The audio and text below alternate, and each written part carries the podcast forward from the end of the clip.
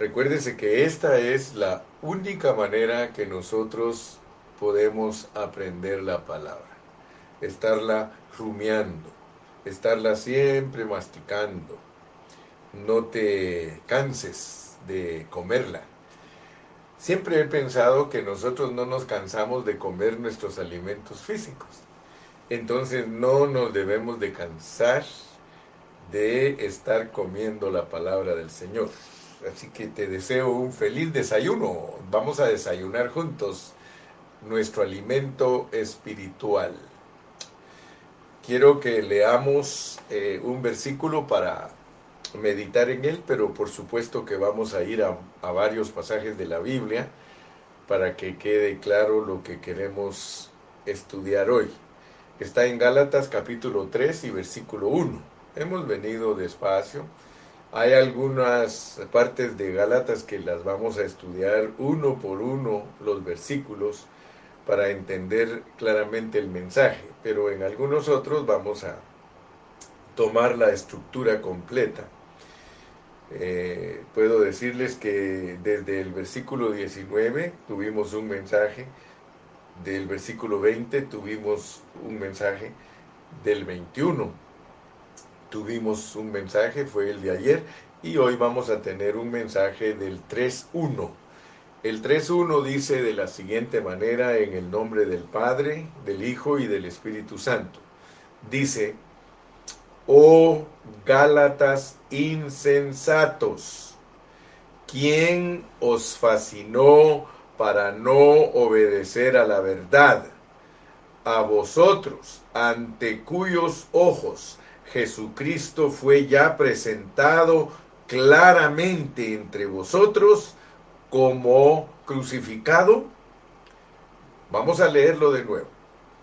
Oh Gálatas insensatos, está con signos de admiración, lo cual se los dijo gritando. Oh Gálatas insensatos. Y luego pregunta, ¿quién os fascinó para no obedecer a la verdad? A vosotros ante cuyos ojos Jesucristo fue ya presentado claramente entre vosotros como crucificado? Padre Celestial, en esta mañana queremos una vez más pedir tu dirección divina para poder disertar con libertad. Ayúdame, Padre, por favor, para que yo pueda eh, enseñar en esta mañana tu palabra eh, con ánimo y con seguridad, Señor, y con fe, Señor. Por favor, toma control de mis labios, mis pensamientos, y Señor, que mi hablar sea para bendecir a tu pueblo. Te lo pido en el nombre precioso de tu Hijo amado, Señor Jesucristo. Amén y amén. Muy bien, hoy el título de nuestro mensaje es Cristo presentado claramente como crucificado. Cristo presentado claramente como crucificado. Entonces vamos a poner atención porque este mensaje es muy maravilloso. El mensaje de hoy nos va a instruir tremendamente. Quiero decirte, si tú no te emocionas estudiando la Biblia, yo no sé qué te pasa, mi hermano. Yo estoy muy emocionado, aquí estoy listo para galacenciar. Estoy listo para que una vez más el Señor me llene de su palabra. Aleluya, alábale, alábale hermano, gloria a Dios. Bueno, el Cristo de nuestra salvación es un Cristo crucificado. Pero yo quiero que pongamos mucha atención a lo que Dios nos habla. Si nosotros tratamos de vivir una vida que agrade a Dios por medio de nuestro propio comportamiento, entonces no necesitamos al Cristo crucificado. No lo necesitamos, de verdad. Si nosotros queremos vivir una vida de acuerdo a nuestro propio comportamiento, entonces yo quiero decirte, hermano, no necesitamos a un Cristo crucificado ni resucitado. Vamos a leer lo que dice otra vez el versículo 1 del capítulo 3. Ya sabes que a mí me gusta leer la Biblia y leerla y leerla. Oh Gálatas insensatos, ¿quién os hechizó? Dice otra versión, ¿quién os embrujó para, para no obedecer a la verdad? Así que vamos a ver cuál es la verdad en este contexto. ¿Te recuerdas que cuando estudiamos Efesios, cuando dice que no vaya, que ya no sigamos siendo como niños, llevados por doquiera de todo viento de doctrina, dice que nos agarremos de la verdad. Y allí la verdad es Cristo como la cabeza y nosotros la iglesia como cuerpo creciendo hacia la cabeza. Esa es la verdad de Efesios. Pero ahora aquí otra vez Pablo usa la misma expresión, oh Gálatas insensatos, ¿quién os fascinó para no obedecer a la verdad? Resulta que en este pasaje la verdad es Cristo crucificado y resucitado. Y dice que a ellos les fue claramente presentado, claramente presentado, dice, oh Gálatas insensatos, ¿quién os fascinó para no obedecer a la verdad? A vosotros ante cuyos ojos Jesucristo fue ya presentado claramente entre vosotros como crucificado. Así que el mensaje de hoy es crucial para todos nosotros los creyentes, porque nuestro disfrute de la gracia depende de la crucifixión y resurrección de Cristo. Escucha pues, el disfrute de la gracia, pero te lo voy a poner un poco más eh, claro, más sencillo, porque yo quiero que todos, hermano, estemos conscientes que al leer la Biblia entendemos lo que estamos leyendo. Así le dijeron al eunuco que iba leyendo Isaías, ¿entiendes lo que lees? Porque nosotros al leer la Biblia tenemos que pedirle a Dios que nos ayude a entender lo que estamos leyendo. Si nosotros nos damos cuenta de algo aquí tremendo, y es de que nosotros debemos ver que el contexto es importantísimo. Hablamos con Cristo, estoy juntamente crucificado y ya no vivo yo, mas vive Cristo en mí, y lo que ahora vivo en la carne, lo vivo en la fe del Hijo de Dios, el cual me amó y se entregó a sí mismo por mí. Ayer dijimos que ese versículo nos muestra la gracia. Eh, explicamos y hoy voy a explicar más que ya no vivir nosotros, sino que Cristo viviendo a través de nosotros. Eso se llama gracia. Por eso el versículo 21 dice, no desecho la gracia de Dios. Entonces, la declaración de Pablo de estar crucificados juntamente con Cristo y que nuestro yo tiene que ser negado y que lo que vivimos en la carne lo vivimos en la fe del Hijo de Dios, eso se llama gracia. O sea que la cruz aplicada a nosotros se llama gracia. Si yo no entiendo que por la fe tengo que aplicarme la cruz, yo no estoy disfrutando la resurrección de Cristo. Fíjense, fíjense cómo funciona este asunto, porque ayer nos explicaba Cayetano cosas bonitas. Él nos explicó lo que es vestirnos, revestirnos, y renovarnos. Entonces, cuando uno analiza esas trilladas, porque en la Biblia hay muchas trilladas, eh, hay expresiones que, se, que se presentan como tres cosas. Eh, hay muchas de esas trilladas en la Biblia y nosotros tenemos que ponerles atención a esas trilladas, porque ayer nos habló Cayetano de vestirnos, revestirnos y renovarnos lo cual es bien correcto aplicarlo, el vestirnos a nuestro espíritu, el revestirnos a nuestra alma y el renovarnos a nuestro cuerpo. O sea que eh, una cosa va con otra. El, el espíritu es para que se extienda Cristo al alma y luego que Cristo ya tiene capturado nuestro espíritu y nuestra alma, Él se extiende a nuestro cuerpo. Eh, Pablo enseña eso, él dice, para que todo vuestro ser, espíritu, alma y cuerpo, sean irreprensibles para la venida de nuestro Señor Jesucristo. O sea que nuestra salvación es bien extensa, bien grande. Hoy tenemos que entender muchas de esas cosas que ya hemos aprendido en Colosenses y Filipenses y Efesios. No pierdan de vista que Gálatas es para sacarnos de una religión e introducirnos a una persona viviente. O sea que Gálatas es la epístola que nos enseña a no obrar por nuestra propia cuenta, sino dejar que la gracia de Dios sea la que opere en nosotros y haga las cosas por nosotros. Por eso ayer hablamos de la gracia del que habitó en la zarza. Entonces, mis amados, por favor pongan atención a esto, porque hoy nos va a declarar Dios misterios que son sencillos, pero que muchas veces no los captamos debido a que Pablo tiene un hablar que es bastante difícil de entender.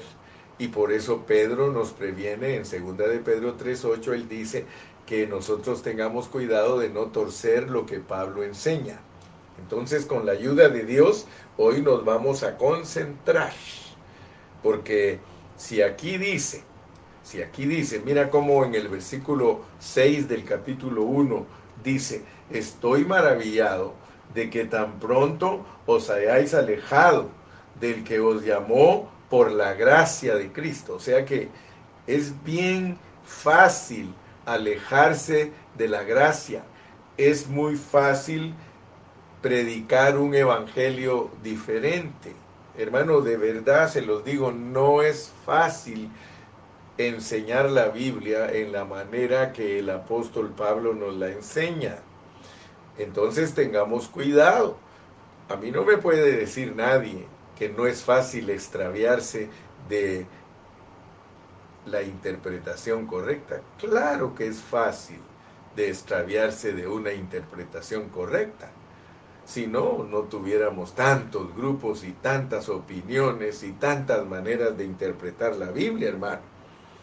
Entonces nosotros tenemos que tener cuidado para no seguir un evangelio diferente sino que centrarnos en lo que Dios nos declara y poderlo comprender para no enseñar algo que no es. Quiero decirte que la iglesia de hoy día, igual que Gálatas, necesita Gálatas. Así como los de Galacia necesitaban esta epístola, nosotros también la necesitamos porque el diablo es el mismo. El mismo diablo que atacó a Galacia en el año que se escribió esto, en el año 49 después de Cristo, en ese mismo sentido están pasando las cosas hoy. El mismo diablo que los engañó a ellos es el mismo diablo que ha engañado a la iglesia moderna y la ha desviado del verdadero evangelio, los ha desviado de la verdad. Aquí nos dice que los Gálatas se volvieron insensatos y ellos ya no obedecían la verdad. Vamos a ver que obedecer la verdad es vivir crucificados juntamente con Cristo, vivir resucitados juntamente con Cristo. Esa es la verdad, hermano. Entonces yo quiero que tú veas que la trampa que les puso Satanás a los Gálatas es la misma trampa que le puso a la iglesia y por eso Gálatas se volvió a la ley y la iglesia con nosotros se volvió a otras leyes, no a la de Moisés, sino a las leyes puestas por los hombres en la vida de la iglesia. O sea que los hombres han puesto un montón de leyes en la iglesia cristiana de verdad, analiza cuántas leyes tiene la Iglesia Católica, analiza cuántas leyes tienen los bautistas, analiza cuántas leyes tienen los presbiterianos, analiza cuántas leyes tienen los adventistas, analiza cuántas leyes tienen los mormones, analiza cuántas leyes tienen los testigos de Jehová, analiza cuántos, cuántas leyes tienen los episcopales, analiza cuántas leyes tienen los reformados, analiza cuántas leyes tienen los pentecostales, hermano, de verdad, todos los hermanos se volvieron a la ley y eso los hace insensatos, porque dejaron lo verdadero, dejaron la verdad, dejaron a Cristo y la iglesia. Así de sencillo, hermano. Mira, yo le doy gracias a Dios porque Dios me ha revelado lo que es la verdad en su palabra. La verdad en su palabra es Cristo y la iglesia. Todo lo correspondiente a Cristo, eso es la verdad.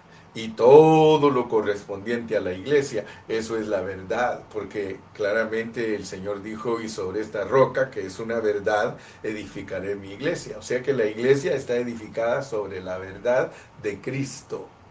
Por lo tanto, si la iglesia está edificada sobre la verdad de Cristo, la iglesia es verdad también. Entonces, mi hermano, no creas que no es fácil alejarse de Cristo. Ahora, ¿qué es alejarse de la verdad aquí en Gálatas?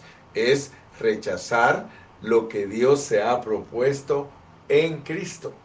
Es rechazar todo lo que Dios se ha propuesto en Cristo. Ahora, fíjate pues, porque Cristo es el centro de la administración divina. Cristo es el centro de la economía divina y la cruz es la manera de administrar esa economía divina. O sea que, eh, poniéndolo bien clarito, eh, el Señor Jesucristo es el centro del plan divino de Dios, es el centro de la administración divina de Dios, es el centro de la economía de Dios.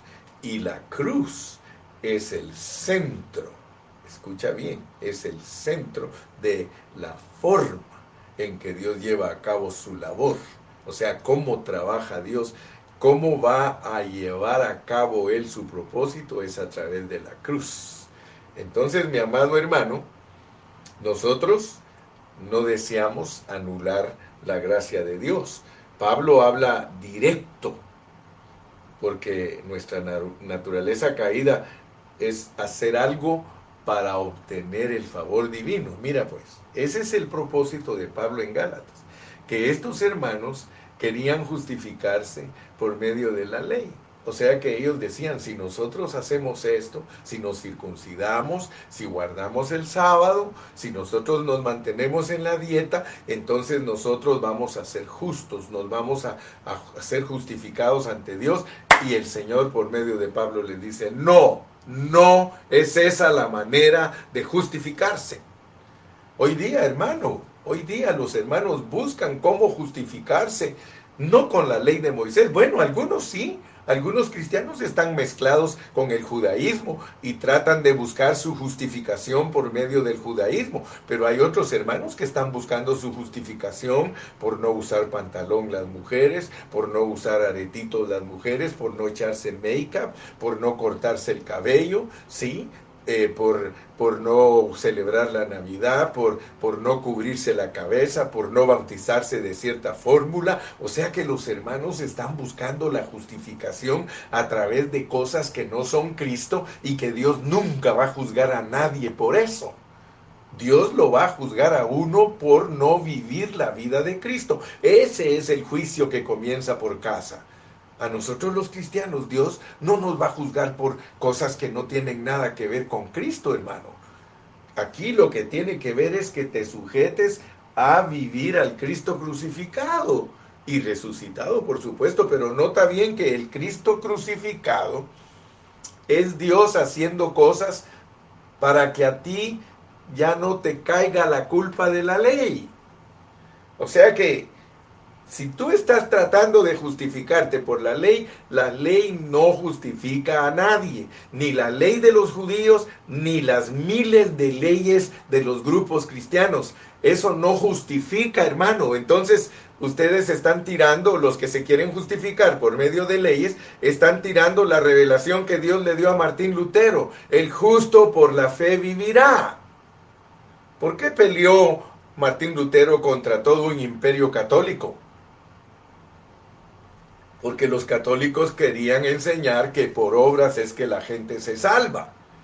Pero no es por obras para que nadie se gloríe. Entonces vamos a entender claramente cómo funciona nuestra salvación. Porque nosotros no solo tenemos salvación, sino que también tenemos reino. O sea que hay dádiva y hay recompensa. Y gracias a Dios que por muchos años hemos estudiado eso y ahora ya lo entendemos. Pero yo quiero, mi hermano, que tomemos en serio tomemos en serio esto porque la cruz es bien importante para los cristianos. ¿Por qué la cruz es importante para los cristianos? Porque el Señor Jesucristo ya fue a la cruz.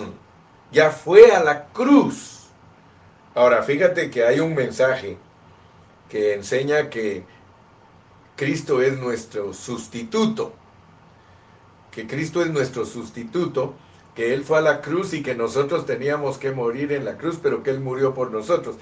Esos conceptos nos han dañado a veces en vez de ayudarnos, porque son conceptos que los hermanos que han recibido revelación antes que nosotros llegaron hasta allí, pero nosotros no nos podemos quedar con conceptos que no están claros, hermano.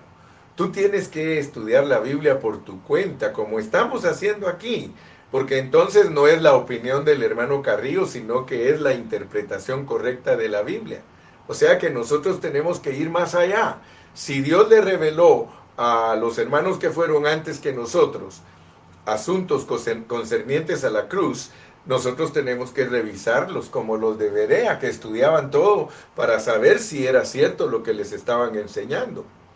Nosotros cuando nos enseñen que Cristo es nuestro sustituto, nos tienen que explicar bien, nos tienen que explicar bien, porque Cristo no nos sustituyó a nosotros, porque entonces no tendríamos que morirnos nosotros juntamente con Él. O sea que eso no es sustitución. Sustitución es que, hermano, quiero decirte que la, la doctrina de la sustitución hace que muchos hermanos sigan pecando hace que muchos hermanos digan, ah, ya soy salvo, para siempre salvo y entonces no hay problema. Y como tuercen los escritos de Pablo, porque es fácil torcerlos. Hermano, créeme, es fácil torcerlos. Cuando por eso él cuando habla, mira cómo dice en, en Romanos 6, para que nos familiaricemos un poquito. Romanos 6, para que veas que es fácil torcerse. Mira cómo dice él, por eso escribe, dice, ¿qué pues diremos? ¿Qué pues diremos? Dice, ¿Perseveraremos en el pecado para que la gracia abunde? En ninguna manera. Porque los que hemos muerto al pecado, ¿cómo viviremos aún en él? ¿O no sabéis que todos los que hemos sido bautizados en Cristo, fíjate, está hablando de los que hemos sido bautizados en Cristo Jesús, hemos sido bautizados en su muerte? Fíjate porque somos sepultados juntamente con Él para muerte por el bautismo. O sea que cuando nosotros fuimos al bautismo de agua, se nos tenía que explicar que ese era nuestro funeral para el viejo hombre. O sea que cuando nosotros nos metieron al agua, nosotros nos morimos. Y cuando salimos del agua, nosotros estamos en resurrección. Pero en sí el bautismo no tiene ningún poder para que eso suceda automáticamente sino que ahí nos está explicando que eso simboliza lo que nosotros hicimos. ¿Por qué? Dice, porque si fuimos plantados juntamente con Él en la semejanza de su muerte, así también lo seremos en la, en la de su resurrección. Sabiendo esto, mira pues, sabiendo esto, que nuestro viejo hombre fue crucificado juntamente con Él, sabiendo eso, sabiendo. Si tú averiguas lo que significa la palabra sabiendo, es experimentando, experimentando eso. O sea que no hay sustitución, hermano. Si hubiera sustitución, entonces nosotros no tenemos que experimentar la cruz. Si, si, si hubiera sustitución, hermano, entonces nosotros no tendríamos que vivir en resurrección, porque ya nos sustituyó, ya no tenemos culpa ni tenemos nada que ver con eso. Pero resulta, hermano, que Pablo dice, con Cristo estoy juntamente crucificado. El viejo hombre ahí está crucificado. Y ya no vivo yo, mas vive Cristo en mí, el resucitado. Y lo que ahora vivo en la carne. Fíjate pues, o sea que Cristo, su carne murió en la cruz. Ahora yo tengo que tener fe para aplicar esa muerte en mí. para aplicar esa muerte en mí. Si yo tengo fe para aplicar esa muerte en mí, yo estoy experimentando la muerte de Cristo. Pero si yo no tengo la fe de creer que me morí en el viejo hombre junto con él, pero entonces si no tengo la fe para creer eso, entonces yo no tengo la fe para negar el yo, ni para crucificar mi carne, porque de acuerdo a lo que dice Romanos, mira lo que dice Romanos capítulo 8 y versículo 13, Romanos 8, 13, y aquí vamos pues con muchas cosas que los hermanos todavía no han entendido. Dice, en Romanos 8:13 dice, porque si vivís conforme a la carne, moriréis. Mas si por el Espíritu hacéis morir las obras de la carne, viviréis. Oh, gloria a Dios, hermano. Fíjate que esto es muy importante entenderlo, porque muchos de nosotros no hemos entendido Gálatas 5:24. Leamos Gálatas 5:24 y después vamos a estudiarlo detenidamente, pero ahorita de una vez entendámoslo porque, porque viene al caso. Queremos hablar, hablar de la cruz y queremos entender lo que realmente es la cruz para nosotros los cristianos. Mira cómo dice, mira cómo dice, pero los que, pero los que son de Cristo han crucificado la carne con sus pasiones y deseos. Fíjate pues, pero los que son de Cristo han crucificado la carne con sus pasiones y deseos. Tienes que entender que aquí el apóstol hace diferencia entre el viejo hombre y la carne. Porque fíjate pues, fíjate cómo funciona el asunto. Si no le pones atención a las epístolas de Pablo, tú nunca vas a entender cómo funciona el asunto. El viejo hombre, clarito, clarito te lo dice el 6.6, sabiendo esto, que nuestro viejo hombre fue crucificado juntamente con Cristo, para que el cuerpo del pecado sea destruido, a fin de que no sirvamos más al pecado. Ok el viejo hombre, o sea, el Adán, el viejo hombre fue el que pecó, el que cayó, el que se constituyó en pecado haciendo pecados. Y ese lo heredamos nosotros por el nacimiento de nuestros padres. Ahora viene Cristo y dice, mira, mira Gilberto, mira Roberto, mira Julio, mira Pedro, mira Israel, sí, mira Juan, mira Ana, mira, mira, yo voy a ir a morir a la cruz. Y al morirme en la cruz, tú te vas a morir conmigo. Nos vamos a morir juntos, ¿ok? Pero eso, eso que te estoy diciendo, tienes que creerlo. Tienes que creerlo porque es mi palabra, es mi declaración. Y al oír tú eso, tiene que venir fe en ti porque el oír tiene que producir fe. Si no estás escuchando bien lo que te estoy diciendo, Gilberto, si no estás escuchando bien, Pedrito, Juan, María, si no estás escuchando bien lo que te estoy diciendo, no va a producir fe en ti, porque la fe viene por el oír, el oír la palabra. Entonces, yo me voy a ir a morir a la cruz. Créelo, créelo que te vas a morir junto conmigo. Por favor, créelo. Aleluya. Mire hermano cómo funciona el asunto. Porque muchos predican la Biblia, pero no saben cómo funciona. Di un amén si estás gozándote. Di un amén, por favor. Si, si Dios te está hablando, hermano, di amén, di aleluya, di gloria al Señor. Si Dios te está hablando. Porque significa que estás entendiendo. Empero sin fe es imposible agradar a Dios. Fíjate, Hebreos capítulo 11 y versículo 6. Empero sin fe es imposible agradar a Dios. Ok, vamos a ir despacito porque lo de hoy te lo tienes que comer masticándolo. Tienes que rumiarlo. Tienes que rumiarlo porque si no, jamás serás un cristiano victorioso. Ya te habló el Señor. ¿Eres de fe? Tienes que creerlo, hermano. Por eso en los mensajes anteriores te dije que yo estaba triste conmigo mismo porque tantos años que no he tenido la fe para experimentar lo que es verdad. La palabra verdadera es que Cristo murió crucificado y que dice Pablo que nos morimos juntamente con Él.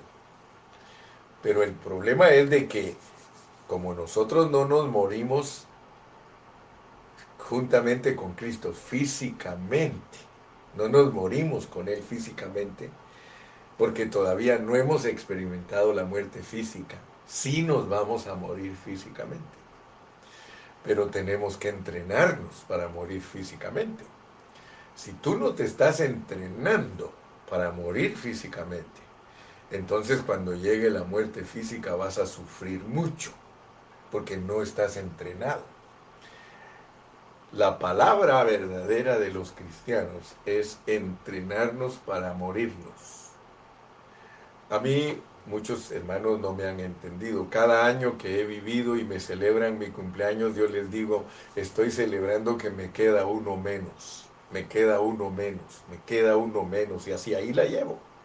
Ahora fíjate, porque todo esto yo te lo he predicado, pero puede ser que haya caído en tierra y que hasta ahorita te estén abriendo tus ojos para entenderlo. Lo he predicado muchas veces, cientos de veces. Entonces, nuestra carne no se murió. La carne de Cristo sí se murió, pero Él nos dijo, ustedes crean que se murieron junto conmigo. Porque de aquí en adelante, como yo voy a resucitar, yo voy a entrar en ustedes.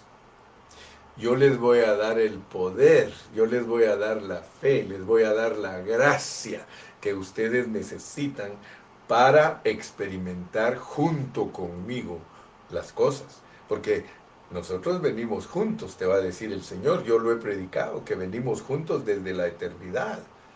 Si no, el Señor Jesucristo no hubiera dicho, yo soy el camino, yo soy la verdad, yo soy la vida, y nadie viene al Padre si no es por mí, explicando que los que salimos del Padre junto con Él, Él nos va a alumbrar el camino para que regresemos con el Padre. Ahora, todo lo que a él le pasó nos tiene que pasar a nosotros. Por eso te dije, ten cuidado con la doctrina de la sustitución. Aleluya. Porque entonces no vas a entender la crucifixión, no vas a entender la resurrección, ni vas a entender la entronización. Ok, nos morimos junto con Él. Él nos dice que creamos. Él, su palabra, su palabra es algo real, es algo, es, es una declaración, debe producir fe en nosotros al abrazarla. Entonces yo todos los días, como Pablo dice, por causa de ti, soy muerto todos los días.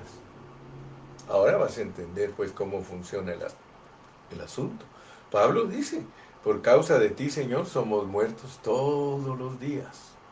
Él aún les dijo a los discípulos, en nosotros actúa la muerte y en ustedes la vida. Porque nosotros, para que ustedes entiendan, nos tenemos que morir nosotros. Ustedes no me podrían entender a mí, hermanos, si yo no me estuviera muriendo. Ay, hermano Carrillo, sí, debes de saberlo. Todos los días me muero por causa de Cristo. Estoy aprendiendo a negarme. Estoy aprendiendo a que ya no viva mi yo. Estoy, ahora me vas a entender, pues. Por eso te puedo predicar tan claro. Mientras no experimente uno las cosas, no las puede predicar. Pero cuando uno ya las está experimentando, se le abre la Biblia. A mí Dios me ha abierto la Biblia por una sencilla razón. Porque abracé a Pablo y le dije al Señor, Señor, si Pablo te vivió a ti, yo también te quiero vivir a ti. Y así que ahora tienes un evangelio revelado, no un evangelio aprendido. Esa es la diferencia y por eso te puedes gozar aunque tal vez tú no lo logres todavía lo que yo he logrado, pero síguele echando ganas, hermano. Échale ganas como le ha echado ganas el hermano Carrillo y vas a ver que somos vencedores. Me vas a decir, hermano. Entonces, yo tengo la fe de creer que estoy crucificado juntamente con Él. Me estoy entrenando para morirme. Entonces, imagínate, cuando el día de mi funeral físico, el día que la hermana Carrillo le digan, palmó el cuate, el día que le digan, hermanos, eh, imagínense ustedes que mañana les dijeran, hermanos, acaba de ingresar el hermano Carrillo al hospital tal porque ya no puede respirar y está grave y los doctores dicen que ya no hay esperanza. Ese día va a ser mi fiesta más grande. Ustedes van a estar tristes, pero para mí va a ser el día más gozoso porque dice la Biblia que es mejor estar presente con Cristo que estar aquí en la tierra, hermano. Lo que pasa es que nosotros estamos tan enamorados de este sistema que no nos estamos entrenando para, para que podamos decir con Cristo estoy juntamente crucificado y ya no vivo yo, mas vive Cristo en mi hermano. Vivir en resurrección es un vivir elevadísimo. Es, eh, hermano, entender, es entender que no somos de este mundo. Es entender, hermano, que el reino de nosotros no pertenece a esta esfera. La realidad, hermano, es de que bendito sea el nombre del Señor que estamos entendiendo. Y por eso eh, el apóstol le habló tan fuerte a los Gálatas, hermano. Tan fuerte. Les dijo, oh Gálatas estúpidos, oh Gálatas insensatos, ¿quién los ha hechizado para que no obedezcan a la verdad? Fíjese, hermano, tan duro, tan franco que fue aquí, tan fuerte. Dice, a ustedes ante, ante cuyos ojos Jesucristo ya fue presentado claramente como crucificado. Fíjense, miren lo que el, apóstol Pablo quería ayudarles a entender a los Gálatas, hermano. Yo quiero que ustedes vean qué, les quiere ayudar a que entiendan. Era el año 49 cuando él les escribió. ¿Cuántos años hacía que Cristo se había muerto? 19 años, porque Cristo murió en el año 30. En una Pascua del año 30 de nuestra era murió el Señor Jesucristo. Apenas habían pasado 19 años y ahí los tiene a ellos. Ellos vieron cuando crucificaron a Cristo. Mira, dice Oh Gálatas insensatos, ¿quién os fascinó para no obedecer a la verdad? A vosotros, ante cuyos ojos Jesucristo fue ya presentado claramente entre vosotros como crucificado. En 19 años, hermano, se habían desviado totalmente de la ruta correcta del Evangelio. Así que eso no es nuevo.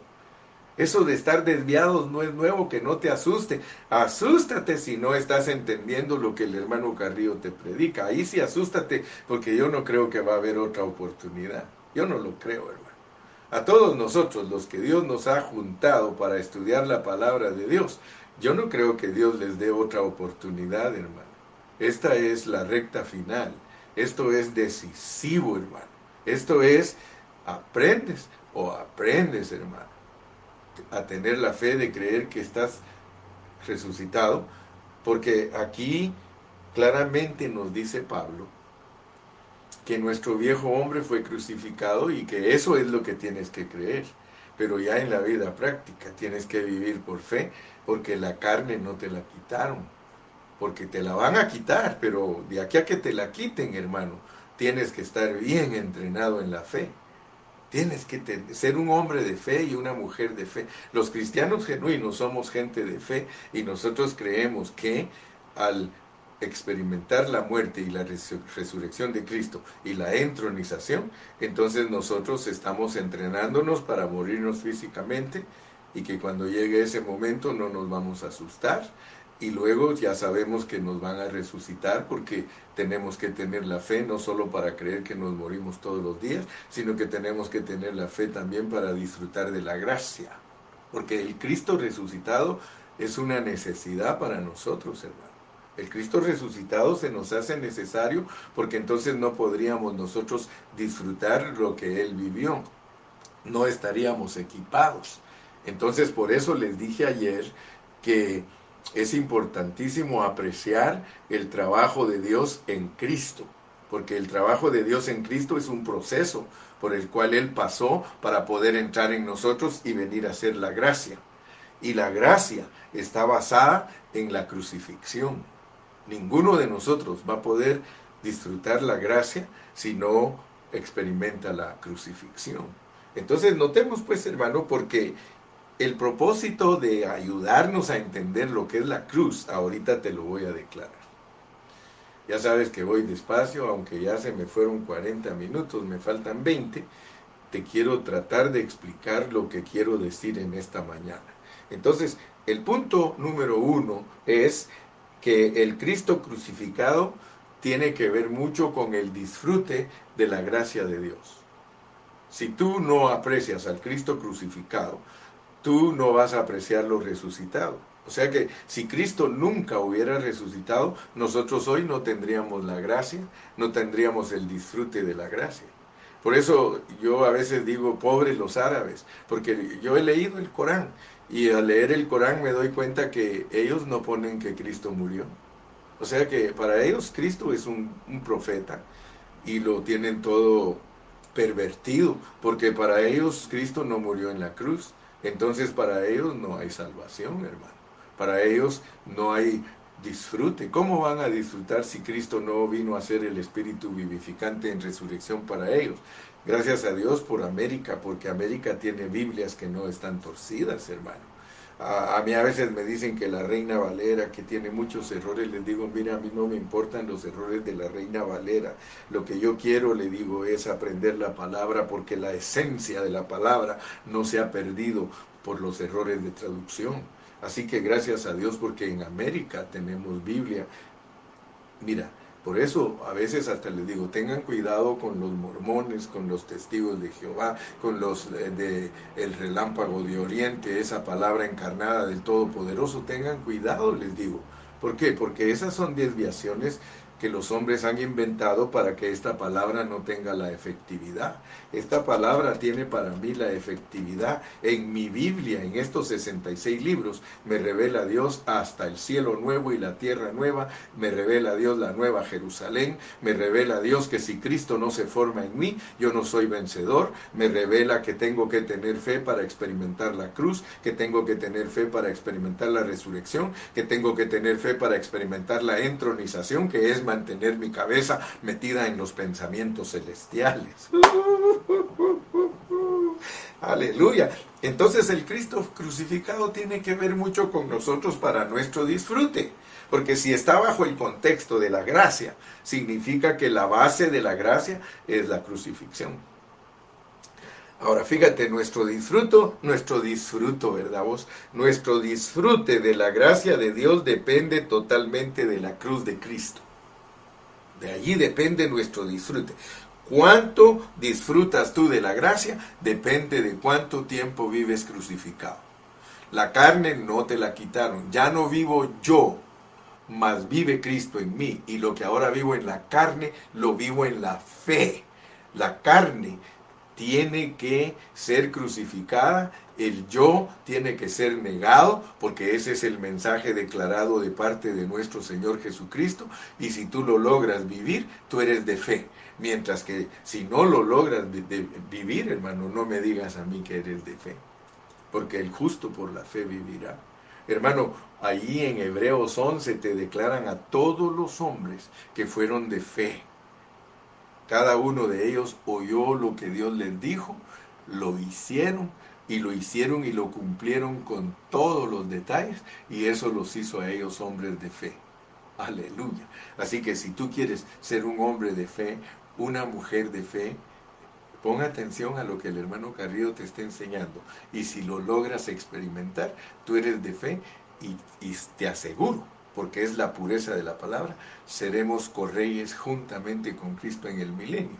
O sea que vamos a saborear más temprano lo que otros van a saborear hasta en la nueva Jerusalén. Ahora fíjate, ¿cuál es el objetivo de Pablo al predicarnos la cruz? ¿Cuál es el objetivo? ¿Qué es lo que Pablo quiere que nosotros entendamos? Él quiere que nosotros entendamos, hermano, que no es por el obrar de nosotros que Dios se va a complacer. Empero sin fe es imposible agradar a Dios. Dios no se va a agradar de ti ni de mí por lo que nosotros hagamos en nuestro hombre natural. Todas las doctrinas que yo te he mencionado, todas las leyes que yo te he mencionado, son esfuerzos humanos para justificarse, pero Dios rechaza todo eso.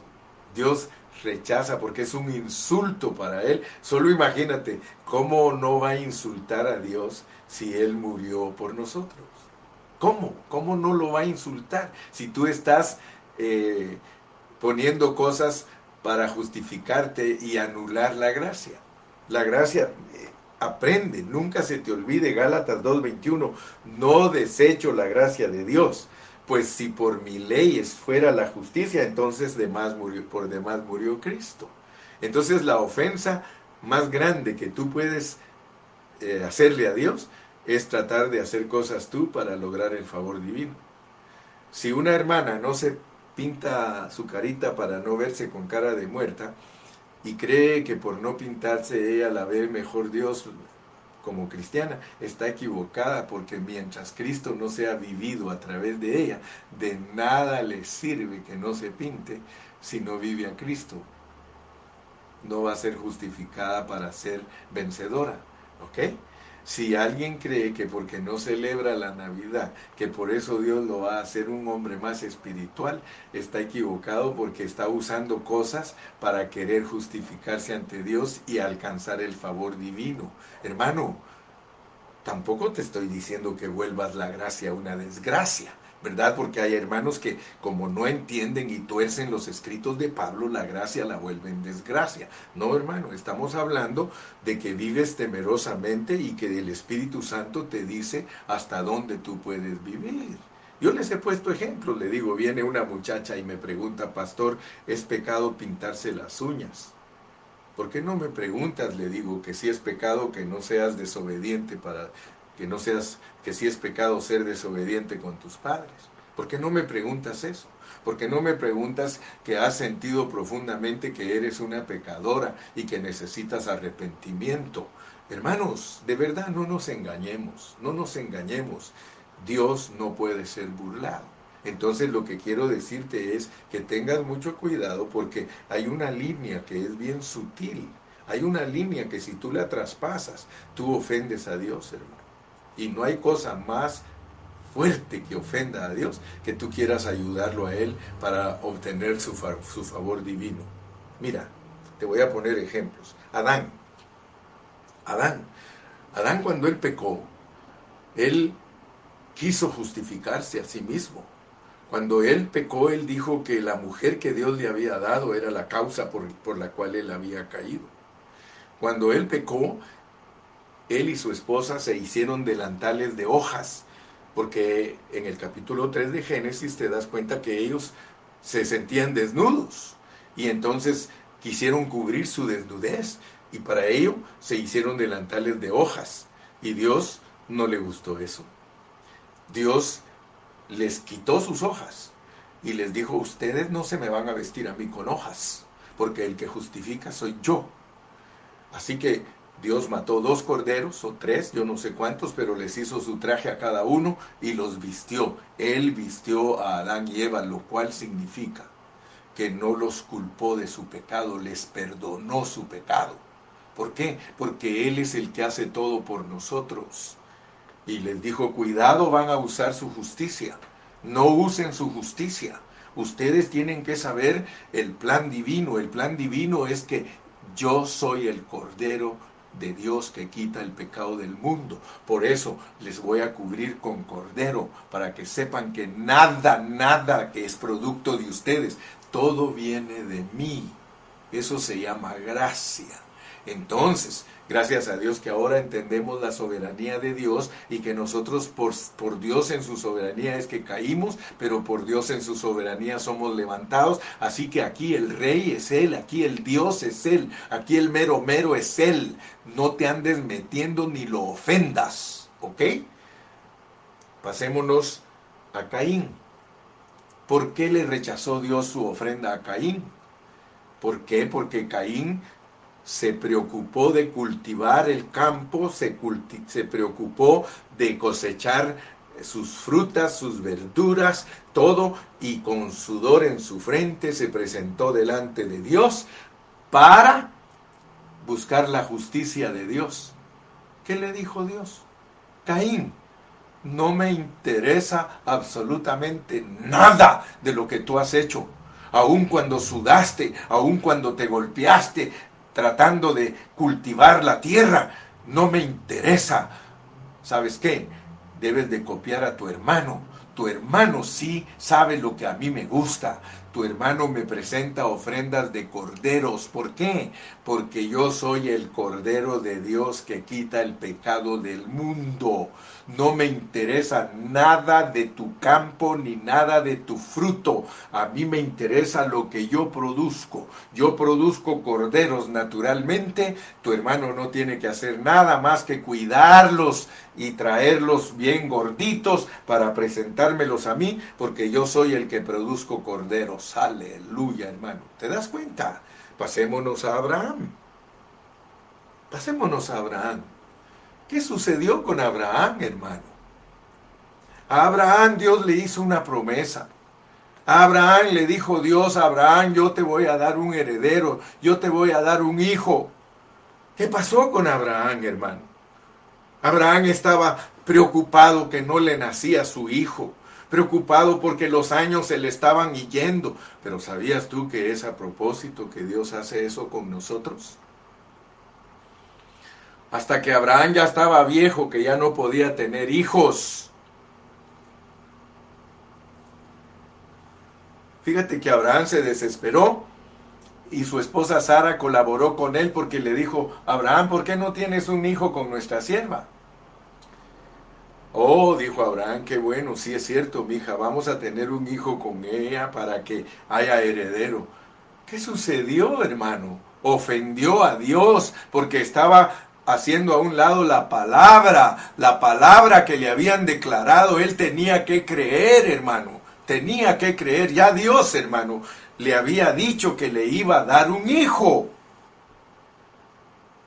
Pero él desesperado y entrando en años ya viejo creyó que no iba a cumplir Dios con su promesa. Y tuvo un hijo con Agar y Dios se disgustó con él. Lee la Biblia, hermano. 13 años, la edad de ese muchacho, porque a los 13 años lo tuvo que echar. Lo tuvo que echar porque no era producto de la gracia divina, era producto de sus esfuerzos. La ofensa más grande para Dios es usar nuestros esfuerzos para querer encontrar el favor divino. Por eso es que yo le digo a los predicadores, sáquese, quítese de aquí, yo no quiero oírlo a usted, porque usted predica legalismos y usted le predica a los hermanos leyes y los vuelve esclavos, porque la ley solo produce cristianos esclavos. Hermanos, somos libres. Sé libre, no te importe si te juzgan. Ah, tú te juntas con el hermano Carrillo, el hermano Carrillo es un pecador. Juzgan, juzguenme, digan lo que quieran, hermano. Yo predico la verdad. La verdad es Cristo y la iglesia. Hermano amado, ¿Qué pasó con Abraham? Trece años Dios no se le apareció. ¿Quieres tú que Dios no se te aparezca? Sé un Abraham desesperado porque no ha llegado la bendición de que veas realizada la palabra. Cuando creció su hijo, Dios le dijo, dámelo, dámelo.